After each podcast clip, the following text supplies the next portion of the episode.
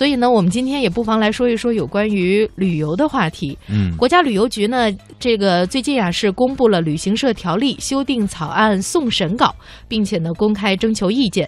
这个草案当中就提出，在旅游活动当中，旅游者有违法行为或者严重不文明行为的，旅游部门可以将旅游者的相关信息纳入不文明行为记录，并且向公安、海关、交通、金融等部门通报。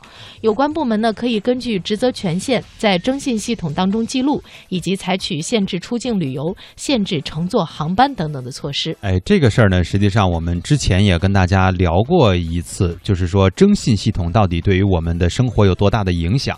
当时我很庆幸的是哈，我们很多点心还是很有这个意识的，觉得说，嗯，这个系统开始运行的运行的时候，我要是万一有什么不文明行为或者是违约的各种各样的行为，可能就是我人生当中的一个污点。对吧？以后我肯定就不方便了。那么这一次就拿旅游开了个刀啊！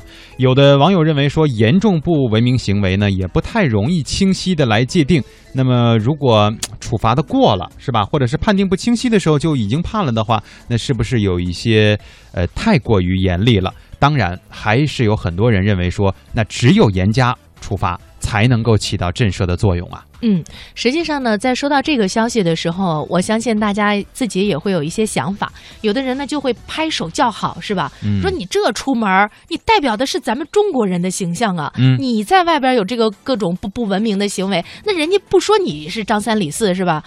人家一说就是你们中国人怎么怎么样哈，这个一定的哈。但是也有朋友会说，说这要是限制出境或者是乘坐航班的话，这种处罚是不是有一点太严厉了？刚才蒙迪也提到了这一点。所以呢，呃，到底有一个什么样的方法会比较好？是不是道德问题？我们都知道这个是要靠自我来约束的。所以呢，这个不文明行为到底通过一种什么样的方式可以得以控制？或者是说得以让大家不再去做，应该是，应该是我们整个社会都要好好思考的。嗯，而且是进一步要去考虑的问题。当然，也有网友提出了一种建议，说，嗯，先不要说强行的，就是限制说出行啊这些硬规定哈，咱们可以完善一下这个不文明行为的公示系统，比如说在各种媒体当中啊，在各种公告当中啊呈现，呃，人。他还是要面子的嘛，对吧？有的时候可能你提醒过他一次了，或者是已经被公之于众了，他就不再好意思了。如果他屡犯啊，屡屡试屡犯，对吧？那我们可以采用这种这种硬的规定来让他改正这个问题。嗯，你看，这到了夏天的时候呢，也有很多的朋友会到各个地方去旅行，比方说像呃小鬼和这个这谁。